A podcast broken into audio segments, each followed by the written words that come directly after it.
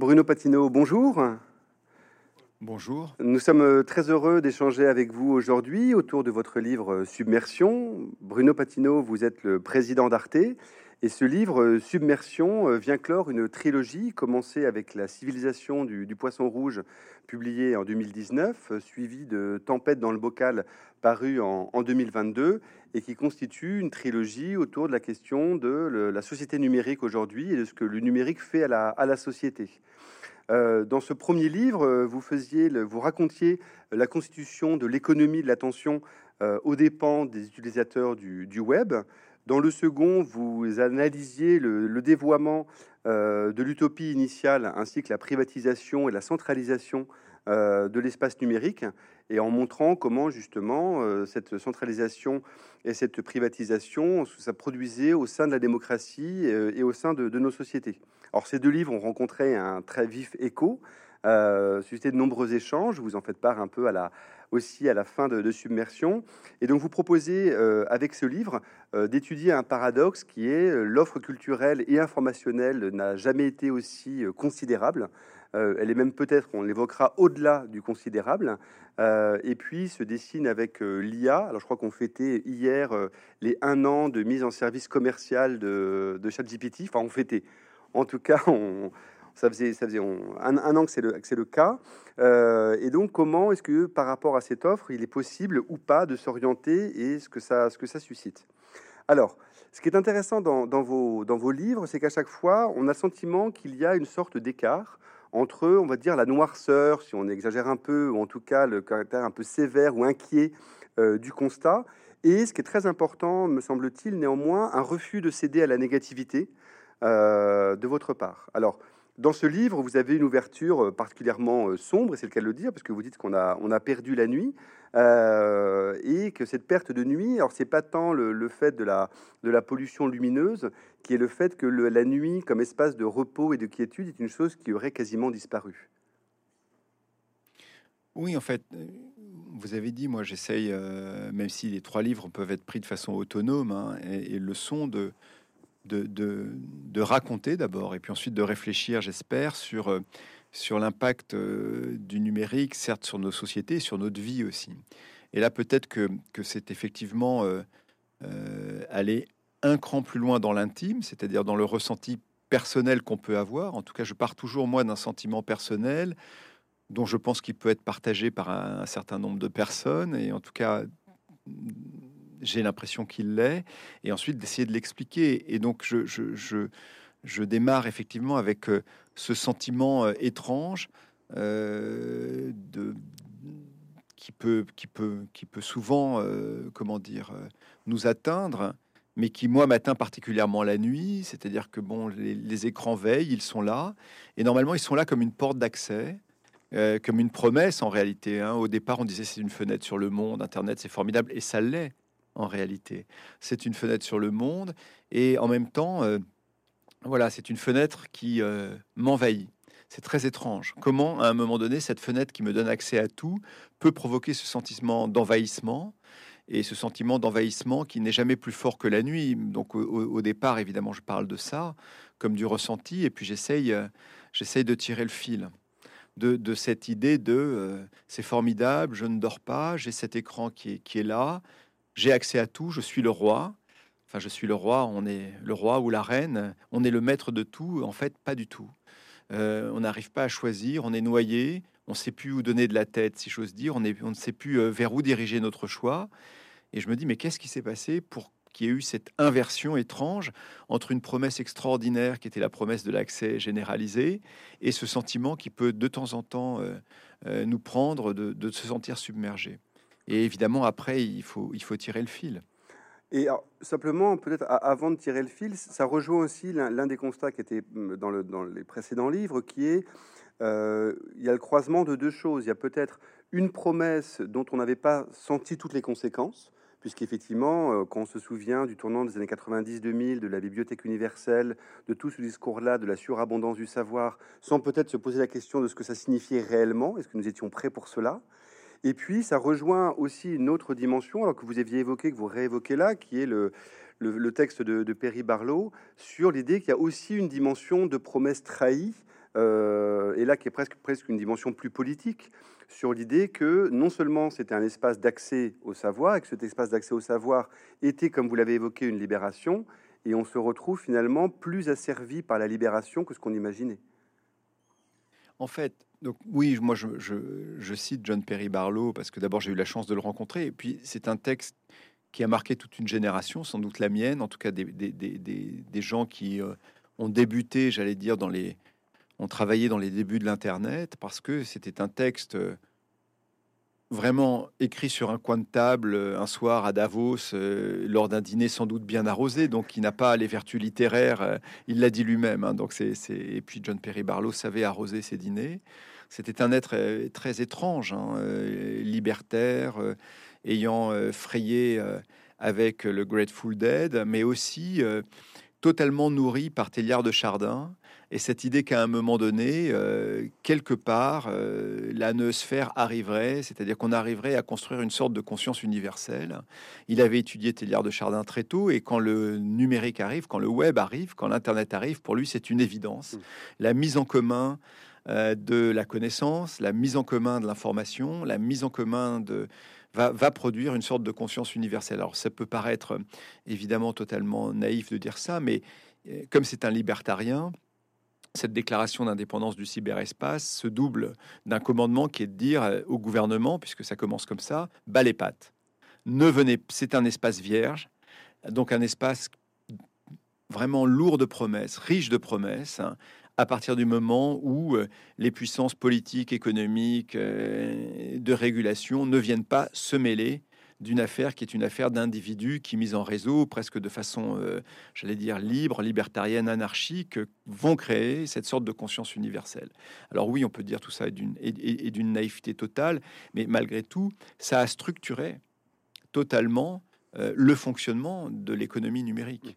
Et en réalité, cette absence de régulation au début, ça n'est plus le cas aujourd'hui, ce fait de dire à un moment donné euh, les responsabilités entre éditeurs et hébergeurs, la fameuse section 230 dont on parle aux États-Unis, enfin on va pas rentrer dans le détail ici, mais paradoxalement, euh, ce, comment dire, ce, cet esprit libertarien a permis en fait la création de monstres économiques tels qu'ils sont aujourd'hui. C'est-à-dire que comme aucun cadre euh, où très peu de cadres normés ont été fixés, comme c'était une terre qui devait être vierge, euh, se sont créés des empires. Euh, en fait, voilà, dans cette jungle, les empires se sont créés. Mais si je vais un peu au-delà de ça, et pour reprendre la question qui est la vôtre et, qui évidemment habite les trois livres qui sont les miens, et, dans celui-là, je, crois que c'est dans la, enfin, je crois, je sais que c'est dans la dernière partie. Je, je mentionne ce moine du XIIIe siècle, Raymond Lulle, parce que qui a écrit euh, quelque chose qui s'appelle, enfin qui avait créé Ars Combinatoria, c'est-à-dire une sorte de mise en réseau des concepts. Et là, ça fait écho effectivement à Téliard de Chardin. C'est parce qu'en fait, si j'essaye, ce que j'essaye de dire dans les dernières pages, en réalité, le numérique, ce qui ne veut rien dire, amener deux choses, deux promesses qui sont, enfin deux promesses, deux phénomènes contradictoires, ou qui sont révélés contradictoires. L'un sur lequel nous avons fondé toutes nos utopies, qui est la promesse du réseau, et l'autre qui est l'économie de la donnée. Et en réalité, ce qui s'est passé, si, on doit, euh, si on doit résumer en une phrase, euh, de mon point de vue en tout cas, euh, les 25 dernières années de, de, la promesse numérique, l'économie de la donnée et donc du calcul l'a emporté sur la promesse du réseau. Et la promesse du réseau, c'était de mettre, c'était de mettre ensemble, en réseau, des êtres humains et en réalité, tout ça, médiatisé par les phénomènes d'économie de l'attention, etc., fait que l'économie de la donnée l'a emporté et que toute cette mise en réseau euh, se fait par l'intermédiaire de formules calculées et, qui ont évidemment des principes et des, motivations économiques. Et c'est là peut-être que l'utopie euh, s'est effondrée.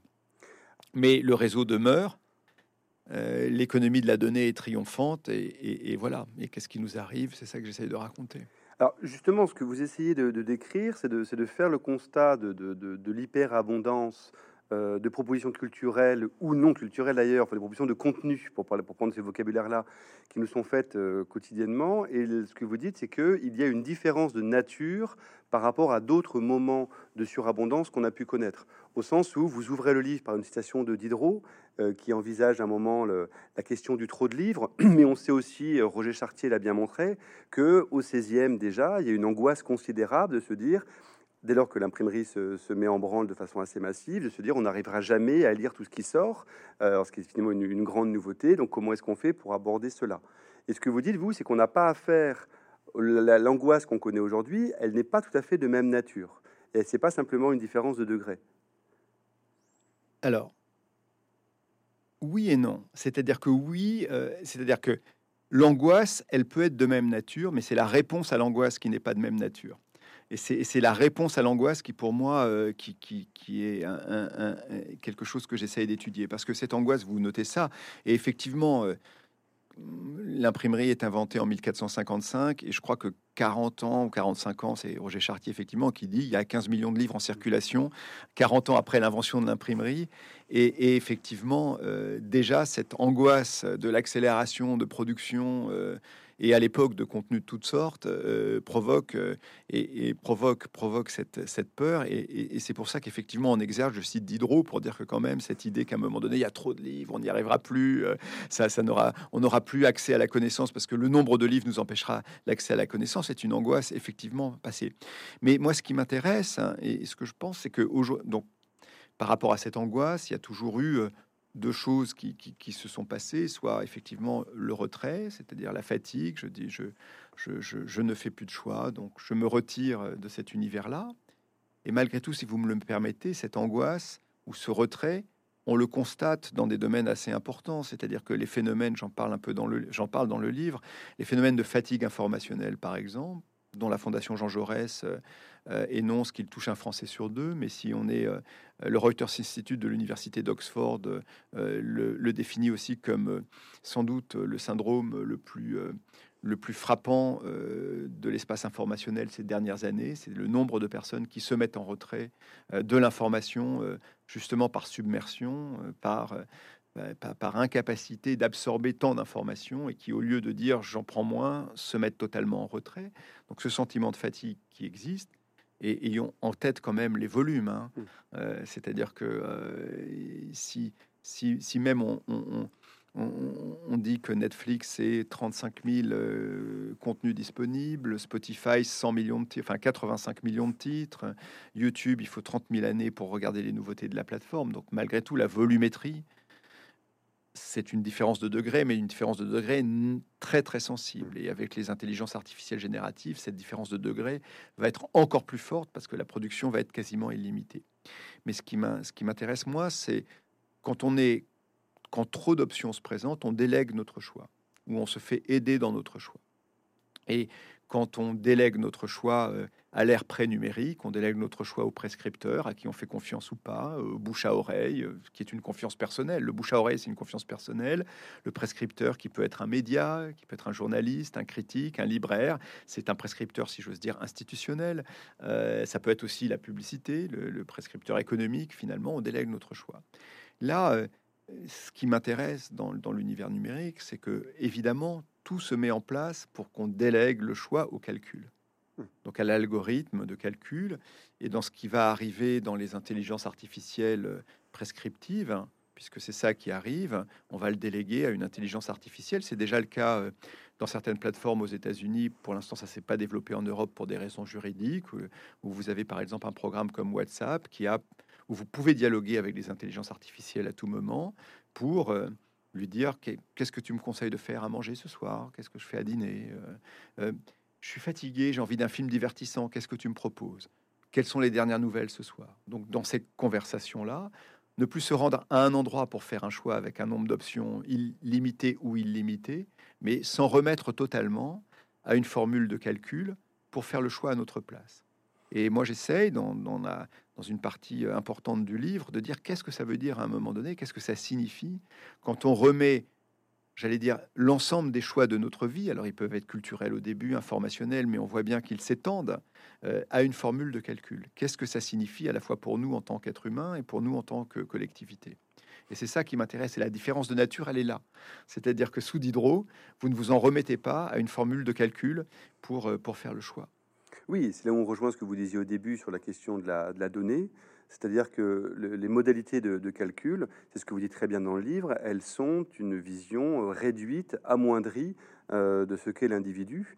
Et c'est une expérience qu'on a tous fait, c'est-à-dire les propositions qui sont faites à partir de consommations précédentes qu'on a eues nous ramènent uniquement à ces consommations précédentes, comme si notre vie n'était que ce qu'on a déjà vu, déjà acheté, alors qu'effectivement on sait à quel point elle est composée d'autres éléments et que c'est l'un des risques, c'est l'enfermement finalement dans un spectre extrêmement réduit de la proposition qui nous est faite, avec une idée de nous-mêmes qui est elle-même réduite.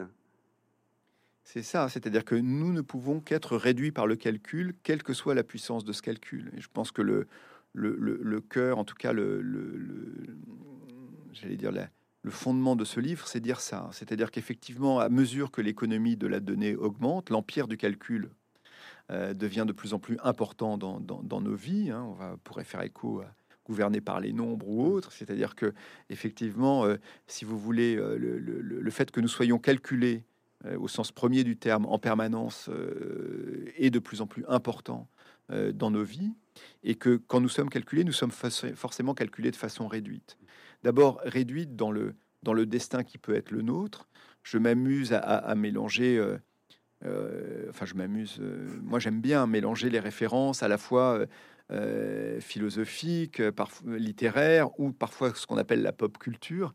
Et, je m'amuse à un moment donné à prendre ce, ce, feuilleton que les plus anciens comme moi connaissent, qui s'appelait Les Envahisseurs, qui était sans doute mauvais, mais dont le générique est resté euh, culte, dans lequel on racontait qu'un homme, je crois qu'il est, architecte, David Vincent, un jour et je cite le générique, à la recherche d'un à la recherche d'un raccourci que jamais il ne trouva, euh, tombe sur effectivement le débarquement des extraterrestres euh, qui viennent qui viennent qui viennent envahir la Terre. Et ce qui m'a intéressé, c'est euh, à la recherche d'un raccourci que jamais il ne trouva. C'est-à-dire qu'effectivement, aujourd'hui, avec Waze ou Google Maps, il aurait trouvé le raccourci, donc il n'aurait pas fait cette rencontre inattendue qui lui donne un sens à sa vie et qu'en réalité, si on part du principe que la culture, c'est de temps en temps trouver des choses que vous ne cherchiez pas, et, que la quête, c'est ne pas trouver des choses que vous cherchez, ces deux propositions-là, pour devenir un peu plus sérieux, euh, sont des choses qui sont perçues comme des défauts à l'ère du calcul. C'est-à-dire qu'un algorithme de recommandation ne doit pas vous permettre de trouver des choses que vous ne cherchiez pas parce qu'il vous a calculé. Et donc, euh, l'inattendu absolu, c'est-à-dire même quand il va vous mettre de la découverte, il va vous mettre de la découverte qui correspond un peu à vous, mais l'inattendu absolu n'est pas prévu. Et par ailleurs, il ne vous permet pas de ne pas trouver ce que vous cherchez puisqu'il vous présente la chose la plus approximative à ce que vous cherchiez. Et je me dis, qu'est-ce qui se passe quand la culture et la quête hein, euh, sont diminuées à cause de l'empire du calcul? Et c'est ça qui m'intéresse. Et si on rajoute une autre dimension, au fait que nos choix sont calculés. Là, je, raconte euh, au tout début, vous savez, quand on pensait que les véhicules autonomes seraient autonomes, les voitures seraient sans conducteur 100% du temps et non pas, euh, euh, comme il, semble que, nous y allions aujourd'hui, autonome quand vous êtes en autoroute, quand vous êtes en parking, dans des endroits donnés ou dans des routes données. Mais il y a eu un moment donné, il y a 20 ans de cela ou 15 ans de cela, euh, cette idée qu'on développait la machine, la voiture, pardon, totalement autonome. Et le MIT, et j'en parle dans le livre, s'était amusé, mais là aussi amusé de façon sérieuse, hein, à dire mais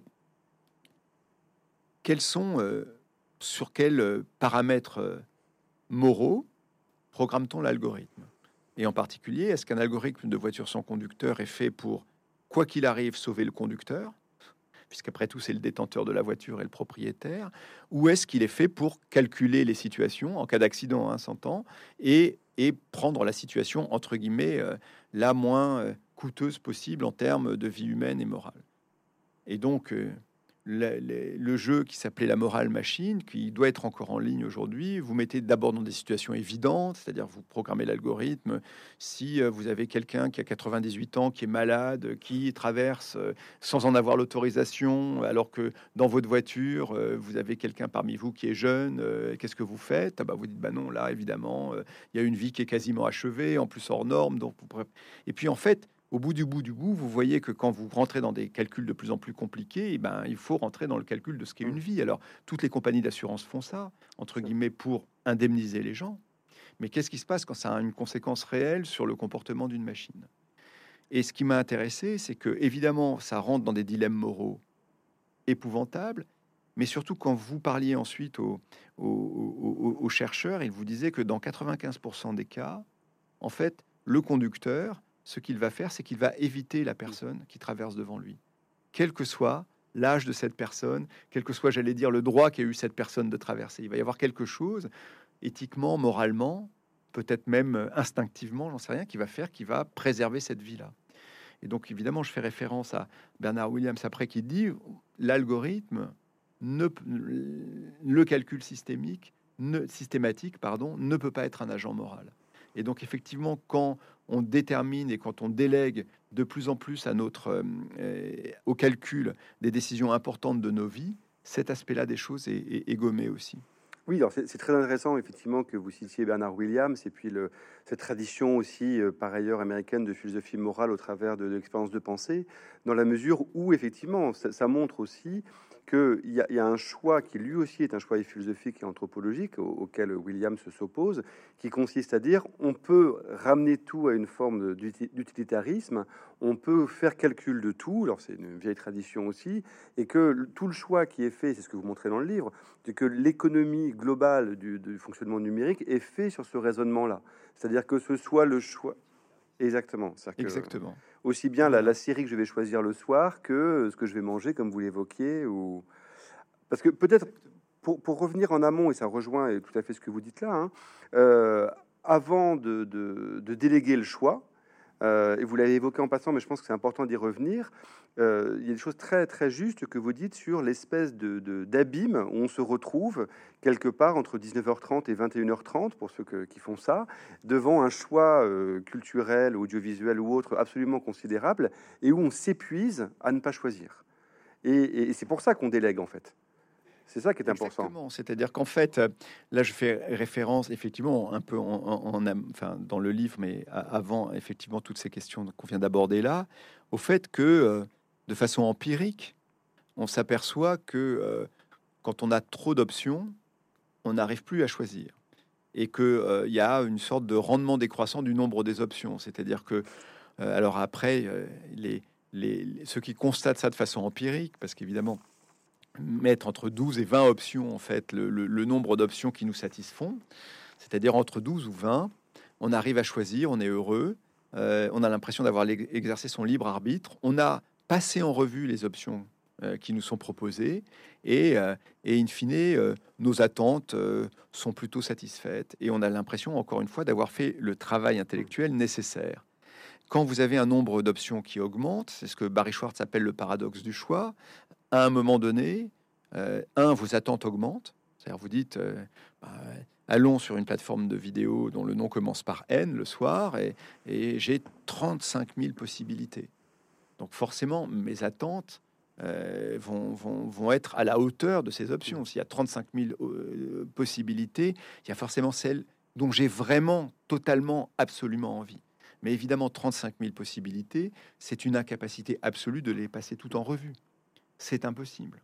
Et donc, au bout d'un certain temps, vous finissez par soit déléguer le choix, soit être dans la répétition, soit abandonner votre choix. Mais donc, ce vertige du choix, il y a, cette, étude, britannique euh, qui, est vertigineuse ou qui dit qu'on passe plus de 100 jours dans sa vie euh, à choisir uniquement ce qu'on va regarder le soir.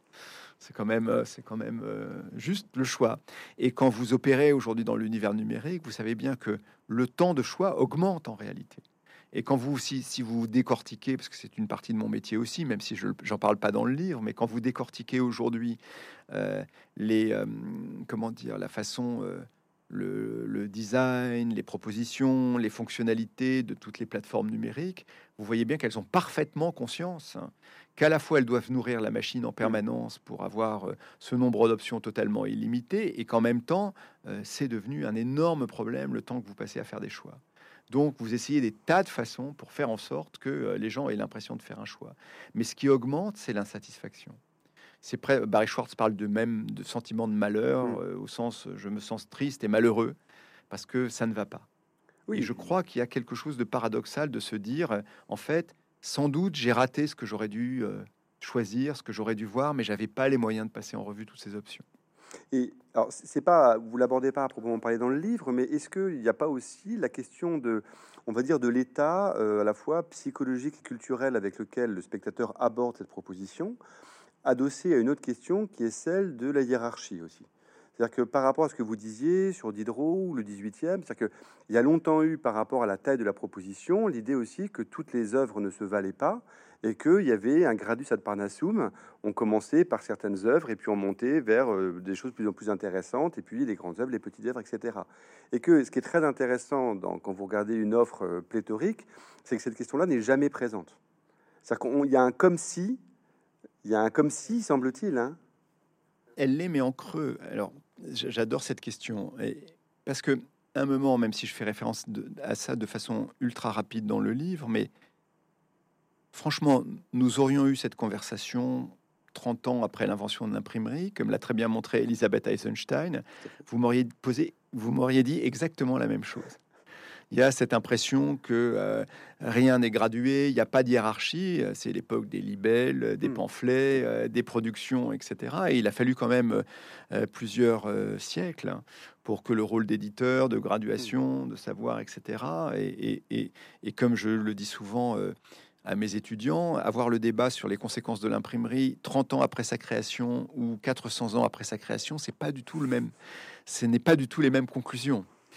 Et en même temps, ça ne s'est pas fait de façon automatique. Mmh. C'est-à-dire qu'il y a eu des luttes, même des guerres, des guerres civiles parfois, des guerres de religion aussi, euh, des, euh, des, luttes de pouvoir sur qui avait le pouvoir de la cléricature. Donc tout ça, euh, c'est des siècles de combat, si j'ose dire, à un moment donné, pour déterminer, pour déterminer cet ordonnancement dont vous parlez. mais il est clair qu'aujourd'hui, oui, bien sûr. Moi, ce que je crois, si vous voulez, profondément, en tout cas, ce que je, je dis à la fin, c'est qu'à un moment donné, cette idée de présenter un million d'options de façon absolument horizontale et non hiérarchisée, ou plutôt idéalement ou plus exactement fictionnellement hiérarchisée suivant la façon dont je vous ai calculé, c'est-à-dire ne pas avoir une hiérarchie extérieure, peu importe euh, qui, détermine, mais, euh, mais j'allais dire de calculer ce qui pourrait être votre propre hiérarchie, en fait, c'est une tautologie. C'est-à-dire que vous êtes enfermé dans ce que vous disiez, c'est-à-dire c'est une prophétie autoréalisatrice. Et donc, c'est d'une certaine façon, encore une fois, on en revient à l'utilitarisme, c'est une vision très réductrice de ce que doit être une vie culturelle. Donc, moi, je plaide effectivement à la fin pour, encore une fois, euh, que euh, des tiers de confiance, en réalité, euh, euh, revoient leur rôle réaffirmé dans la possibilité non seulement de hiérarchiser, mais de présenter aussi un nombre d'options limitées aux gens qui leur font confiance. Parce que je pense que l'exercice de la liberté se fait malgré tout dans, une forme d'ordonnancement du monde, du savoir ou des productions, et, dans un nombre d'options. Euh, c'est pas vous enfermer dans un nombre d'options, mais vous permettre d'exercer euh, euh, d'exercer ce libre arbitre sans s'en remettre au calcul. Alors c'est très important. Je ne pense pas qu'on reviendra en arrière, si vous voulez, sur le, le, vertige de la production, et je dis même l'inverse, c'est-à-dire je dis voilà, si je me place d'un point de vue numérique, il y a eu trois étapes. Il y a eu la copie, donc qui fait qu'à un moment tout contenu, pardon de dire ça comme ça, devient un fichier. Euh, et donc le fichier peut être copié et donc peut être disponible partout. Euh, ma génération qui euh, euh, qui faisait des ciné-clubs dans les lycées où il fallait aller chercher les bobines, les copies de films. Et souvent, il fallait s'inscrire six ou sept mois à l'avance pour avoir une copie parce que les copies étaient rares, parce qu'elles étaient chères à faire. Évidemment, se dire aujourd'hui, c'est formidable. À partir du moment où on a le droit d'avoir le fichier, en théorie, en tout cas le droit, euh, on, peut, on, peut, on, peut, on peut projeter l'œuvre. La deuxième chose qu'il y a eu, c'est la viralisation, copie ou le partage ou la propagation infinie avec euh, la connexion permanente, les réseaux sociaux qui a rendu la disponibilité encore plus forte et qui a en plus nourri ce qu'on a appelé le contenu des utilisateurs. Il n'y a plus de barres, euh, de barrières à l'entrée, pardon, à la production. Et puis maintenant, avec les intelligences artificielles génératives, ce que j'explique dans le livre, ce qui arrive, c'est quasiment la production infinie. Et évidemment que toute cette production ne va pas se valoir. Évidemment que, un, donner des options en ordonnançant, hiérarchisant, contextualisant, va être les conditions d'exercice de la liberté des humains, sauf à devenir des humains calculés en permanence. C'est ça que j'essaye de dire effectivement dans ce livre. Et c'est marrant parce que ça, rejoint tout à fait euh, une chose que disait Cynthia Fleury au moment du, confinement, qui disait sur, la question d'être au clair avec son désir et que euh, parmi, indépendamment des questions sanitaires, mais parmi les, les, névroses développées justement de quoi faire de ces journées à ne rien faire, il y avait effectivement, on se rend compte que, le, à défaut d'occupation, si on n'est pas au clair avec son désir, ça devient infernal de choisir entre euh, les différentes euh, possibilités. Mais ce qui est très important, allez-y, allez-y. Pardon, parce que vous, vous avez plus le temps de ressentir le manque. Hmm. Donc à partir du moment où vous n'avez plus le temps de ressentir le manque, le désir n'a plus le temps de ne, peut pas ne peut pas éclore. Et pardon, je vous, je vous ai coupé, mais parce que c'est très juste ce que dit Cynthia Fleury, il se trouve que avec Arte et la Fondation Jean Jaurès, on fait un questionnaire auprès des plus jeunes, souvent euh, tous les ans ou plusieurs fois par an. Questionnaire assez. Et il y avait une, question sur le temps libre. Et, on demandait, euh, euh, aux plus jeunes est-ce qu'ils sont heureux de la façon dont ils disposent de leur temps libre? Et, et la réponse était mitigée oui, bof. et qu'est-ce qui vous empêche vraiment de profiter de votre temps libre Et la réponse tautologique était le manque de temps. Et donc on précisait, on disait, mais expliquez-nous ce que ça veut dire, parce que on parle bien du temps. Vous n'avez pas assez de temps libre? Si, si, on a du temps libre, mais on n'a pas assez de temps pendant ce temps libre. Et, cette, toute cette économie numérique de submersion, comme la ressource évidemment finale qui, fait, qui nourrit cette économie de la donnée, c'est la captation du temps et la valorisation du temps en réalité, euh, ben, je, je, trouvais que ça traduisait assez bien en fait le symptôme qui est le nôtre. Oui, c'est ça, c'est la captation, la captation du temps, quoi qu'on en fasse. Par ailleurs, c'est ça qui intéresse la, donnée. Alors, je voudrais qu'on revienne sur ce que vous avez évoqué, qui me semble très important, sur la question du tiers de confiance.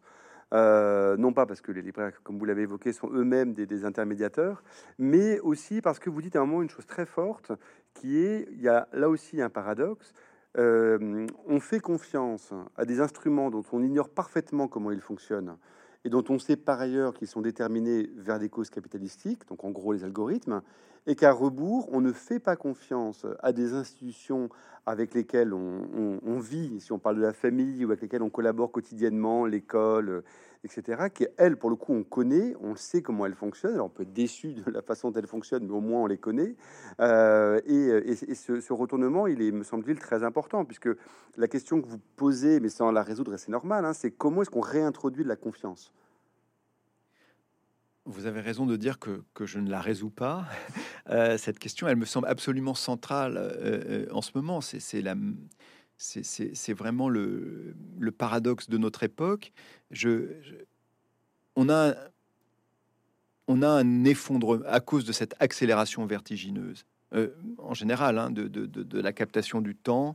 Je pense qu'effectivement, là, euh, l'espace informationnel, parce qu'il faut parler aussi beaucoup de l'information, fait que, euh, comme il est ordonnancé de façon émotionnelle, pour des raisons de captation d'économie de l'attention. Ça, c'était la civilisation du poisson rouge, si vous voulez. En réalité, euh, même quand on parle de désinformation, mésinformation, etc., euh, cette, euh, ce déluge de messages contradictoires est de toute nature. Parce que je, reviens sur une chose importante, pardon de le dire, je l'écris là aussi, c'est que dans l'analyse qui est faite, et qui est souvent juste des réseaux sociaux, et y compris euh, maintenant le, mécanisme de l'économie de l'attention des réseaux sociaux a bien été, euh, a bien été euh, analysé par tout le monde, mais il y a souvent quelque chose qu'on oublie, à mon avis, ou qu'on laisse en angle mort, c'est que un réseau social, c'est un espace sans contexte. Et, ça, pardon de prendre deux secondes pour le dire, parce que pour arriver sur la confiance, c'est important. C'est un espace sans contexte, c'est-à-dire que malgré tout, voilà, bah, des décennies, siècles de socialisation nous ont permis d'associer, on va dire, à chaque lieu une sorte de contexte et donc un contexte dans la conversation qu'on peut avoir. Et donc, dans la façon dont on reçoit les propos qu'on peut échanger, nous, euh, le contexte importe. Effectivement, je ne prendrai pas de la même façon vos propos si vous les tenez au bistrot avec moi, euh, si euh, on est là en échange dans la librairie Mola, si chaque endroit. Et donc, l'information avait aussi son propre contexte, il a son propre support la plupart du temps. Un réseau social, là où il change énormément le paysage mental qui est le nôtre, hein, c'est que c'est un endroit sans contexte. Et donc, euh, il y a cette espèce de charge de la preuve inversée. L'utilisateur lui-même projette le contexte de ce qu'il est en train de lire.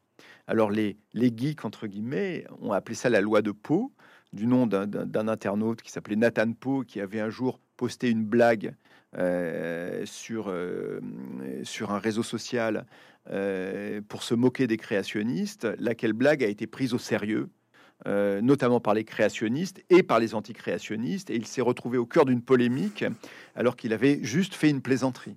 Et, la loi de Pau, c'était en fin de compte, euh, tout ce que tu dis peut être sorti de son contexte, tu n'es jamais maître du contexte.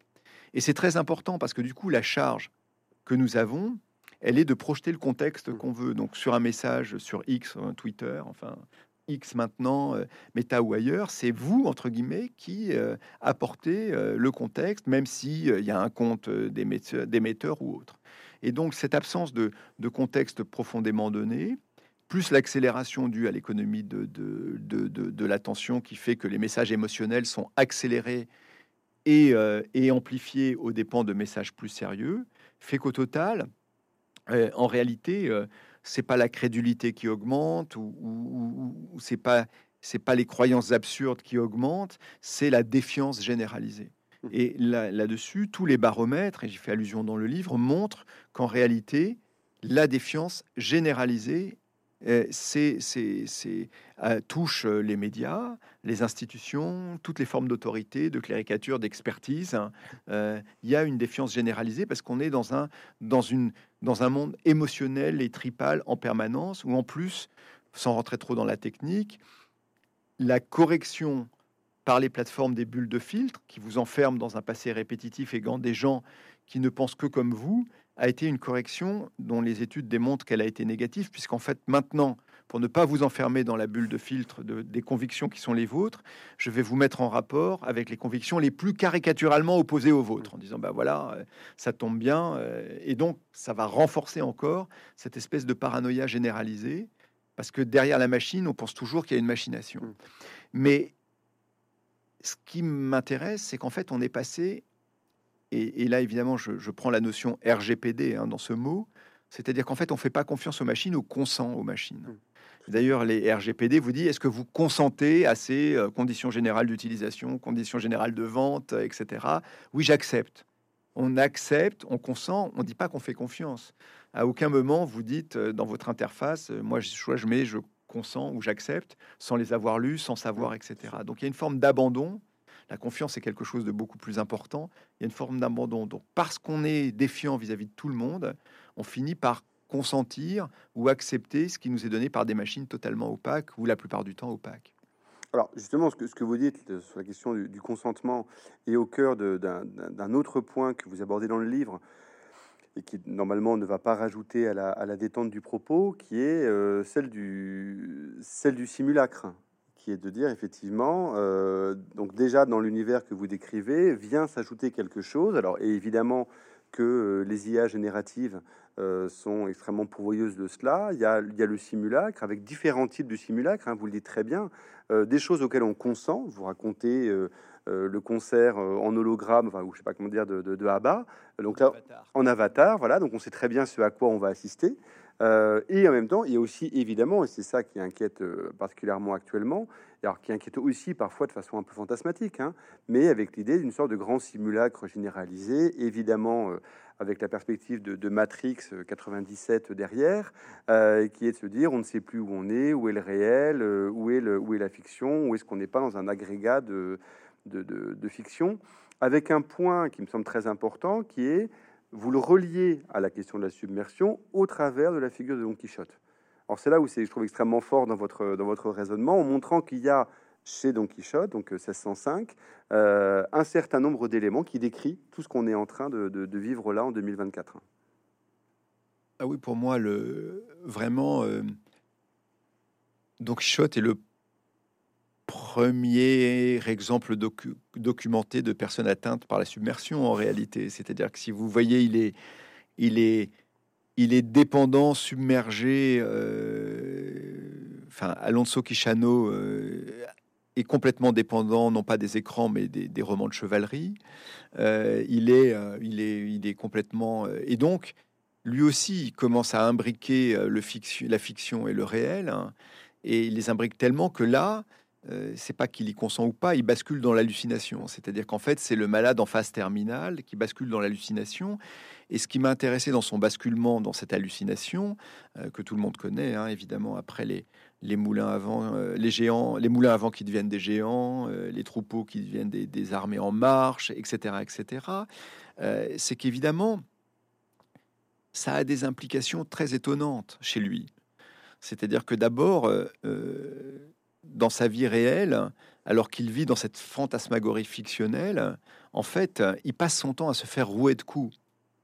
C'est-à-dire qu'en fait, euh, il vit euh, dans un, son univers réel euh, dérivé de ses hallucinations est extrêmement violent.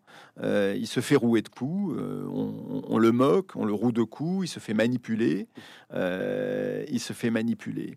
Et puis que par ailleurs, quand de temps en temps arrivent des comme des, fenêtres ou des possibilités d'échapper à cette hallucination, il ne les prend, sauf à la toute fin évidemment, mais il ne les prend pas.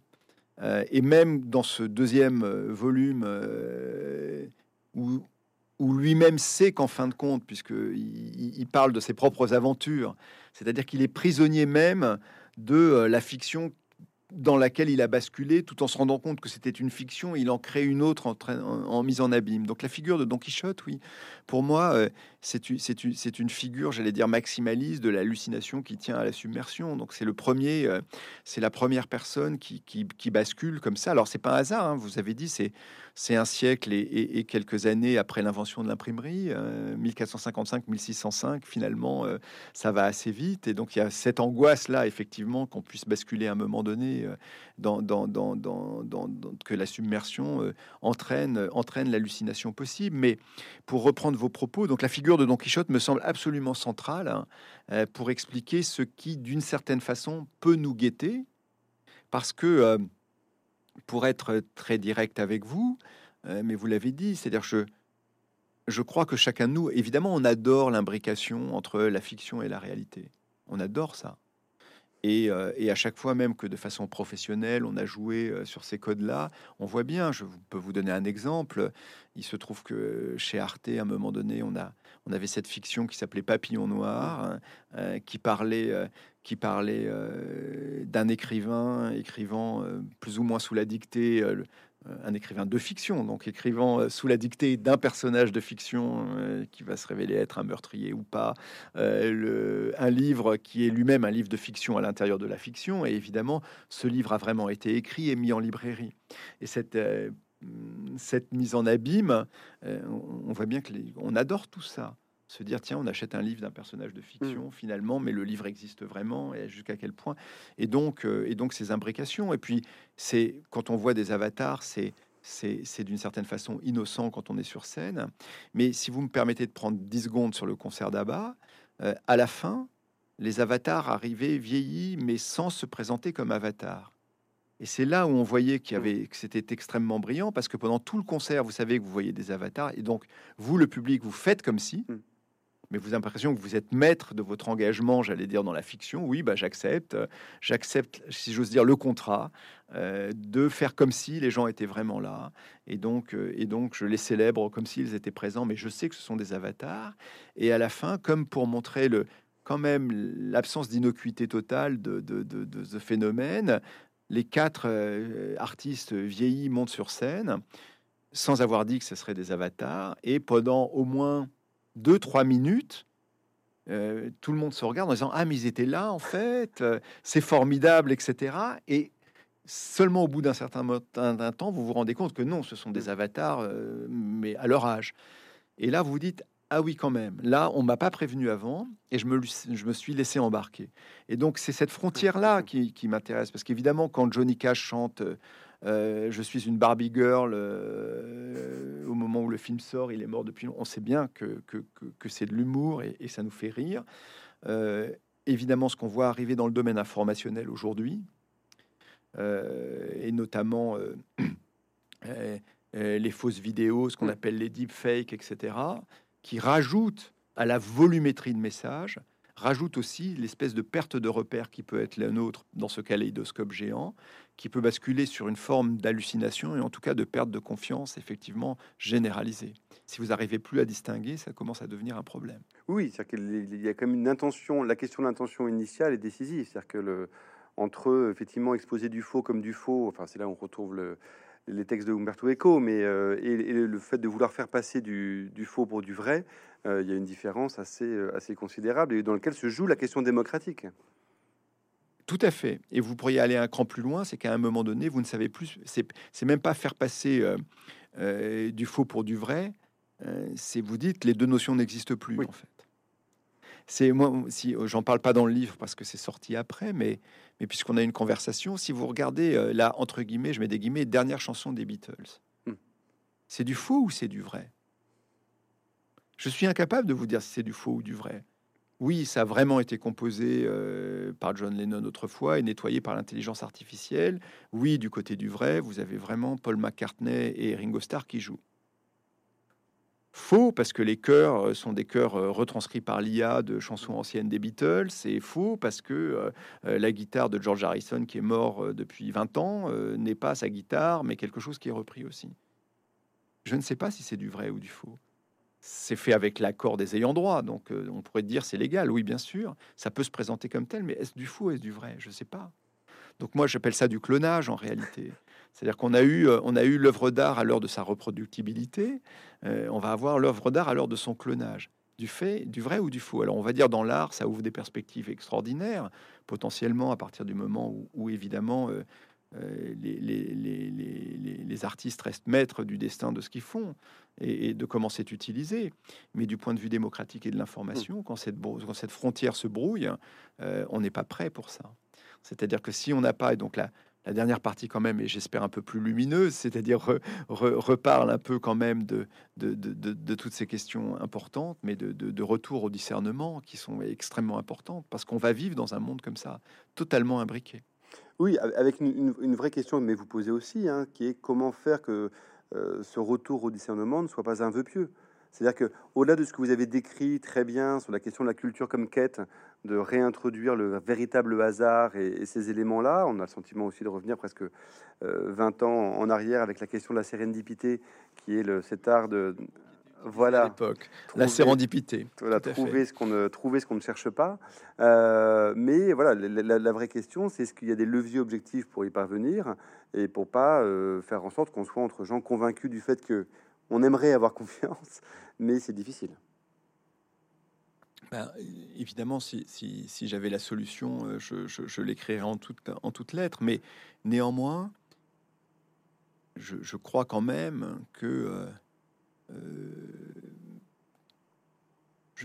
bon, évidemment, tout le monde parle de, régulation euh, ou même de bricolage technique. Évidemment, tout ça, ça amène, euh, j'allais dire, un allègement euh, des, situations, la mm. traçabilité, les transparences de données d'entraînement, le tagage à un moment donné de ce qui est faux, de ce qui est vrai. Tout ça est tout à fait juste.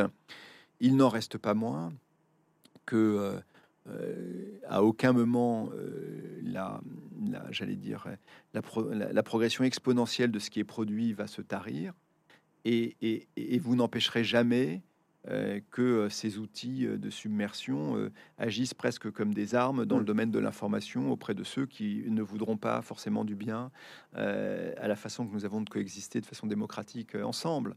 Donc, si vous voulez, c'est se dire que euh, c'est pas un vœu pieux, c'est une nécessité. Alors après, comment on enseigne le discernement Malgré tout, euh, je, crois que moi, je n'ai pas la solution pour l'enseigner, mais je pense que euh, enseigner en permanence le discernement, le, rapport à l'image, le rapport au vrai, au faux, ce qui est une information, comment ça se passe, etc.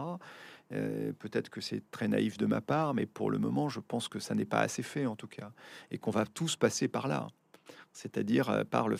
Je, je, cite dans la dernière partie, euh, parce que je crois que c'était dans la civilisation du poisson rouge, j'avais cité Paul Valéry et sa phrase en 1931 disant il faudra un jour construire des cloîtres euh, qui seront euh, en, gros euh, qui, seront imperméables à tout ce qui viendra de l'extérieur. Et là dans ces cloîtres vivront les derniers représentants des êtres humains libres. Bon d'accord mais mais c'est une illusion qui on est des moments de cloître si j'ose dire mmh, des moments ou des lieux de cloître chacun de nous dans notre existence il faut le souhaiter mais mais mais en même temps là où on va vivre ça va pas être un cloître donc il faut qu'on apprenne à, naviguer ça.